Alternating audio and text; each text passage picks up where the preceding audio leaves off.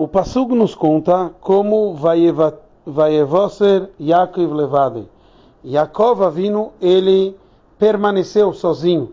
Nós sabemos que Yaakov, ele passou o rio Yabok, todos os seus filhos e sua família, e ele voltou e permaneceu sozinho. Há duas explicações por que ele voltou. Porque ele eh, se permaneceu sozinho. Então a Gemara usa a explicação que ele permaneceu sozinho porque ele voltou para buscar pachim ktanim, quer dizer, pequenos recipientes.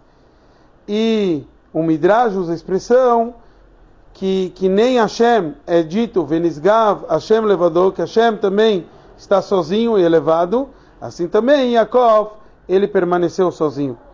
Aqui a gente vê um conceito muito interessante.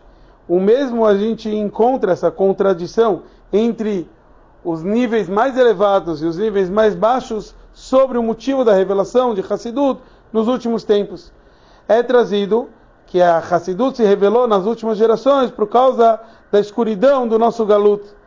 Existe uma outra explicação que é para a gente se preparar para a vinda de Mashiach. Então a gente está encontrando as contradições aqui.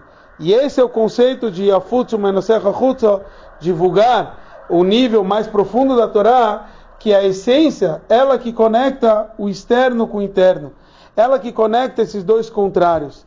É, ou seja, onde se revela o Venisgav Shmo Levador, a grandeza, a elevação do nome divino, justo nos assuntos mais baixos, nos Pachim Tanim, nos pequenos potes, nas coisas pequenas da nossa vida, nos detalhes.